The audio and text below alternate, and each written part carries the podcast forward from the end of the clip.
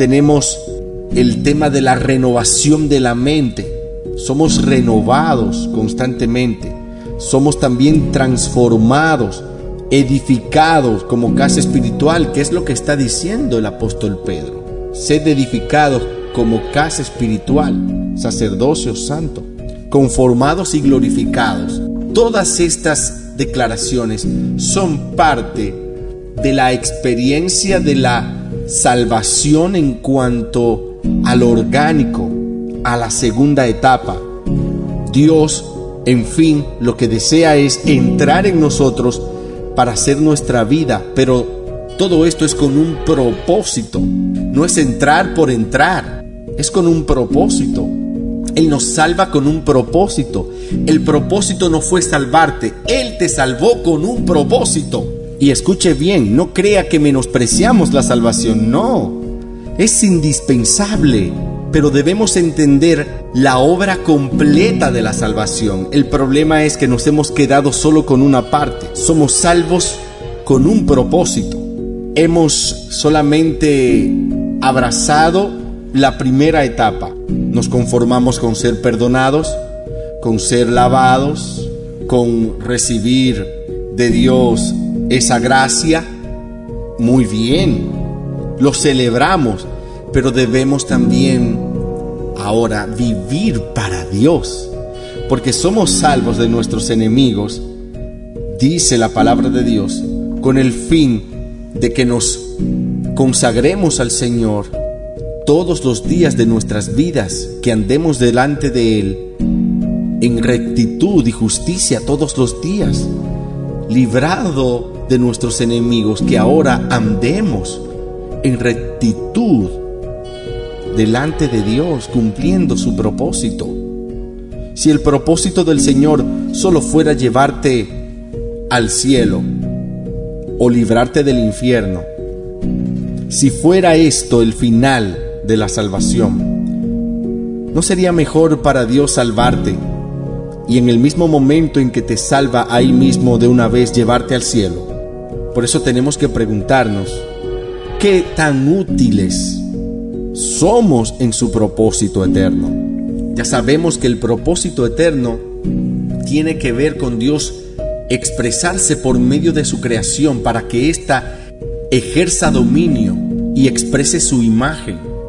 Y a través del sacerdocio y el reinado nosotros lo podemos hacer, porque fuimos hechos reyes y sacerdotes reyes para gobernar y sacerdotes para expresar a Dios. Ahora, nosotros encontramos en los capítulos 28 y 29 de Éxodo las calificaciones de un sacerdote y vamos a enumerar. La primera calificación es nacimiento. Éxodo 28.1 dice, harás que Aarón, tu hermano, junto a sus hijos se acerquen a ti para que sean mis sacerdotes entre los hijos de Israel. Aarón con sus hijos, Nadad, Abiud, Eleazar e Itamar. Un sacerdote del Antiguo Testamento tenía que nacer dentro de la tribu de Leví, de la casa de Aarón. No había otra manera que una persona pudiera llegar a ser sacerdote. No podía ser heredado, comprado o ser obtenido por medio de méritos propios. Nada de eso tenía que haber nacido de la tribu de Leví, era el requerimiento necesario. Había solo una excepción, que era el nazareato, que es el voto voluntario. Cualquier persona que quería ser sacerdote pero no era levita, en, el caso, por ejemplo, de Samuel, Samuel era de la tribu de Efraín y fue uno de los más grandes sacerdotes que tuvo Israel, era un juez y no era levita. ¿Cómo entró Samuel al sacerdocio? Por el nazareato. Cuando Ana, la madre de Samuel, fue al templo y se lo pidió a Dios, ella hizo un voto sobre su hijo y dijo, no pasará navaja sobre su cabeza. Y habían algunas condiciones no negociables que componían el pacto o el voto del nazareato. Estas declaraciones o estas prescripciones a seguir están narradas en el capítulo 6 del libro de números y son la abstención de vino, o bebidas embriagantes, no cortarse el cabello, no acercarse a los muertos. Sansón es un ejemplo del nazareato. Entonces, ¿cuál es el principio del nazareato? Es la consagración voluntaria.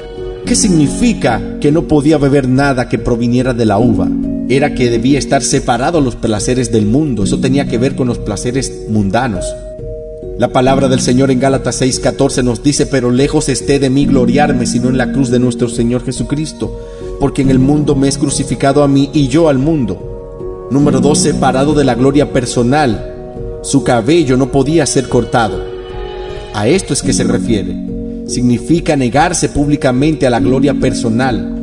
Primera de Corintios 11:14 dice la naturaleza misma no nos enseña que el varón le es deshonroso dejarse crecer el cabello. O sea, debía soportar la vergüenza por el Señor. Dejarse crecer el cabello era una vergüenza y él debía soportar la vergüenza. Hebreos 13:13 Salgamos pues a él fuera del campamento llevando su vituperio. La otra condición era que no podía asistir a los funerales.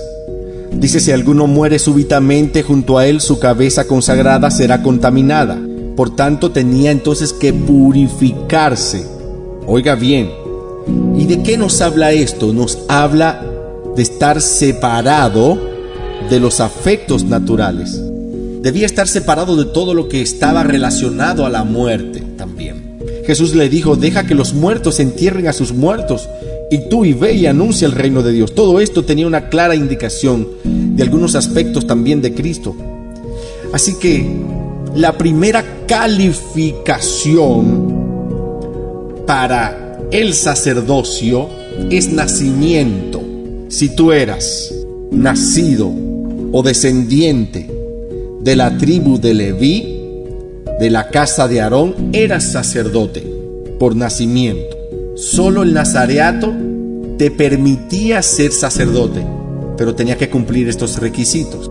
Vemos ejemplos de algunos hombres en la antigüedad que entraron al sacerdocio por la ventana lateral que Dios abrió a través del nazareato. Tenía que cumplir estas condiciones ya mencionadas. Bien, pero si eras descendiente de la tribu de Leví, por nacimiento, te correspondía el sacerdocio. Y la aplicación espiritual para nosotros es muy clara. Uno tiene que nacer de nuevo para estar dentro del sacerdocio. Tú tienes que haber nacido de la simiente de Cristo. Juan 3:3 dice, respondió Jesús y le dijo, de cierto, de cierto te digo, que el que no naciere de nuevo no puede ver el reino de Dios.